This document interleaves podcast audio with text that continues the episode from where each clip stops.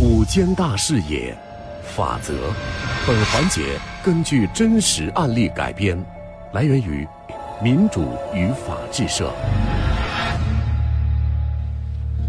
我们来进入到今天根据真实案例改编的环节法则。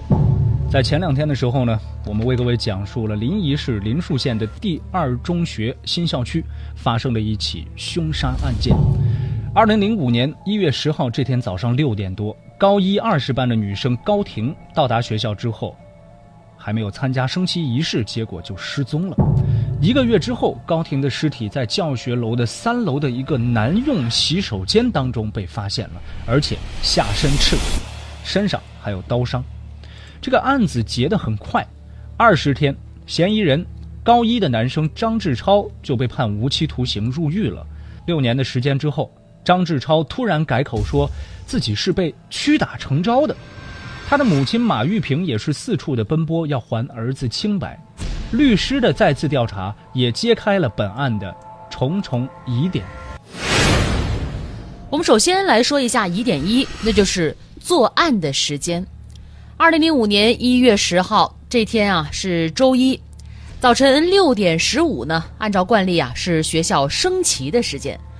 高婷失踪呢，也是在这个时间点上。但是多名同学和班主任徐哲也都证实，张志超参加了升旗仪式之后呢，抱着同学的棉袄上楼了，很快就下楼，还跑操了。我想问问啊，张志超那天参加升旗仪式没有？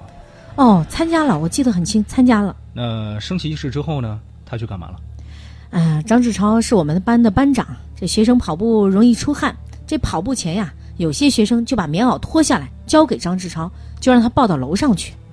当时就他一个人吗？呃，我记得当时抱着棉袄上楼的不只是张志超，还有一个男生叫李磊。也就是说，他们两个人。那对对，两个人抱这个棉袄上楼的时候，有没有耽误时间啊？嗯，不算耽搁，这一小会儿就下来了，跟平时没啥不一样的。你说的一小会儿是大概多长时间？这，这。这谁注意过？又又没看表，我觉得上楼到下楼也就一两分钟吧。如果是张志超奸杀了高婷，短短两三分钟，他要上楼放同学的衣服，要掐高婷的脖子，把她拖入洗手间强奸杀害，藏入洗涮间东半部的废弃的厕所里，关上门。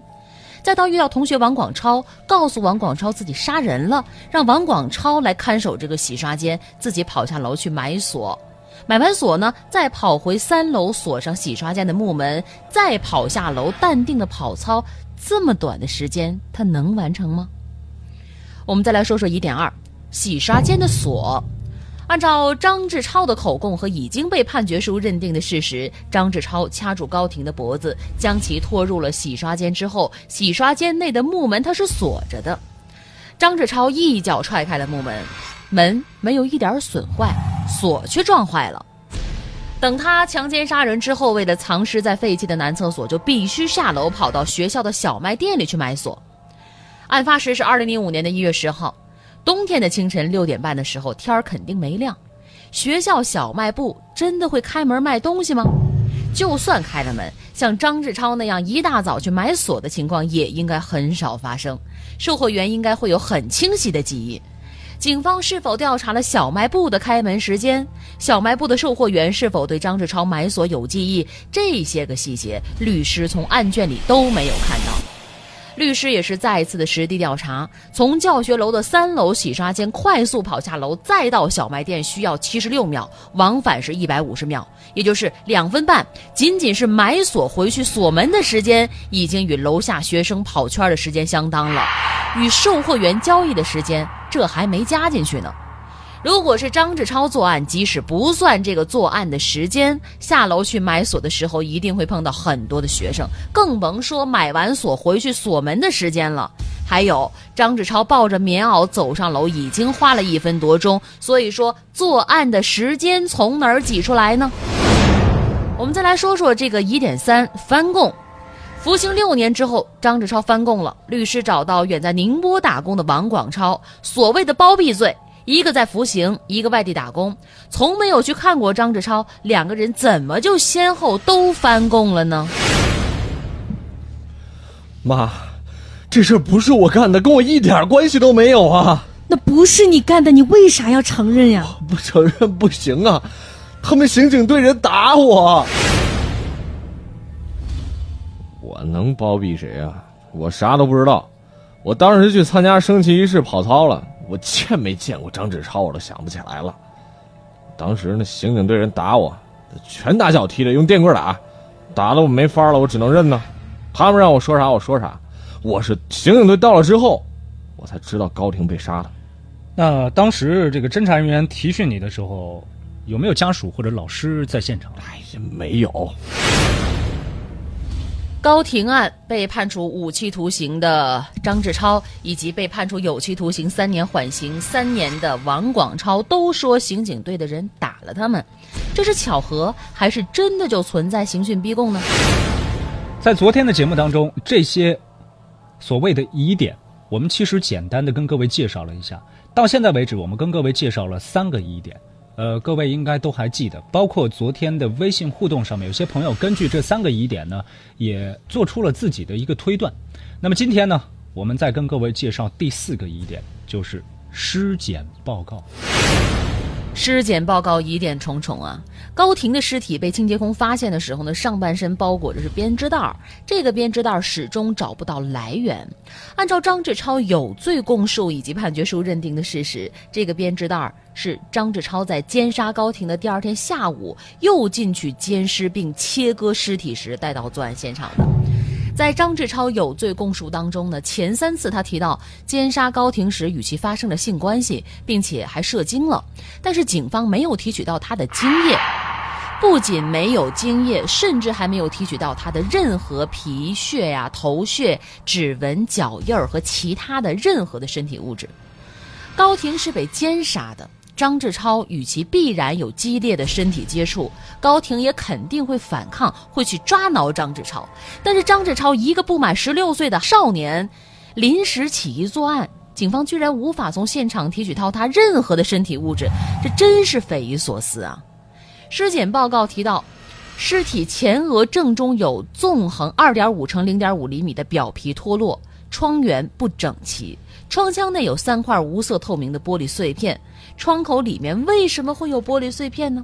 这些玻璃碎片是怎么跑到他的窗口里面去的呢？尸检报告当中没有交代。张志超的律师请教了一位知名的法医。呃，尸体前额正中有三块玻璃，呃，依照您的经验，您觉得这是怎么回事呢？呃，一般来说，这种情况是这个头部跟玻璃撞击才会形成，但是现场并没有破碎的大块玻璃啊。那尸体被发现的那个洗刷间玻璃碎了没？没有。根据张志超的这个有罪供述和判决书认定的事实，也没有提到头部撞击玻璃的任何情节呀。那有没有可能这个洗刷间就不是第一案发现场呢？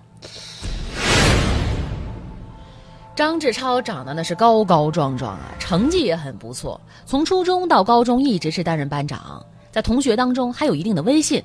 当时呢，正准备要竞选校学生会的主席，没有想到突然被认定为奸杀女同学的嫌疑犯，整个家庭几代人都陷入了一场劫难呢。张志超出事之后呢，年迈的爷爷不堪打击去世了，身体本来就不好的父亲病情也是严重恶化，拖了几年之后，也在二零一二年去世。二零一一年，张志超跟母亲说出自己是屈打成招，母亲回来忍不住告诉了外婆。事情啊，不是咱志超做的，被冤枉的。本来身体还不错的外婆，被这么强烈的一刺激啊，当时就病倒了，住院十五天之后也去世了。你这个案件疑点重重，不要说是执法人员，就是普通人，正常推理就会发现很多疑点。为什么张志超不敢说出真相呢？想再次的向张志超求证。我们经过实地的调查。发现了很多疑点，如果不是你做的，你为什么不说出来呢？当时的判决可以上诉的呀。你们没有经历过我所遭遇的，你们不会懂我的感受。你是指被打了吗？你们不能理解我在经历那些事儿之后的内心的阴影。我这几年，我看到穿制服的人，我心里都害怕。理解，能理解。你放心，我会尽力的。在律师看来呢，张志超案确实是疑点重重。一审判决不仅事实不清、证据不足，甚至可以说，判决书讲述的根本就是一个无法自圆其说的故事。即使是根据口供来定案，口供那也是漏洞百出，逻辑上根本就无法周全。此案只有再审才能查清事实、辨明真伪，真凶才有可能受到法律的惩罚。在节目的最后呢，也跟各位做一个案情的通报。根据中青在线最新的消息，今年五月二号的报道，五月二号，最高人民法院立案庭通过了远程视频链接系统，第三次了解了二零零五年发生的中学生张志超的奸杀案，也就是这三天当中，我们为各位讲述的民主与法制社所提供的这个案件。张志超的代理律师，北京京师律师事务所的律师王殿学透露说，最高法立案庭法官。已经对该案正式的立案审查，审查时间是六个月。如果复杂的话，可能还会延长。感谢各位的收听，感谢我们的合作单位民主与法制社。本期法则记者李萌，编剧陈蕊。法则周一到周五直播十三点十五分。想要回听往期法则的话，可以下载蜻蜓 FM，搜索关键词“法则”就可以了。你也可以关注九一二的微信公众账号“九一二声音工坊”，直接在线收听，或者加入法则的互动群，发送关键词“表演”到九一二的微信平台上，可以扫码入群。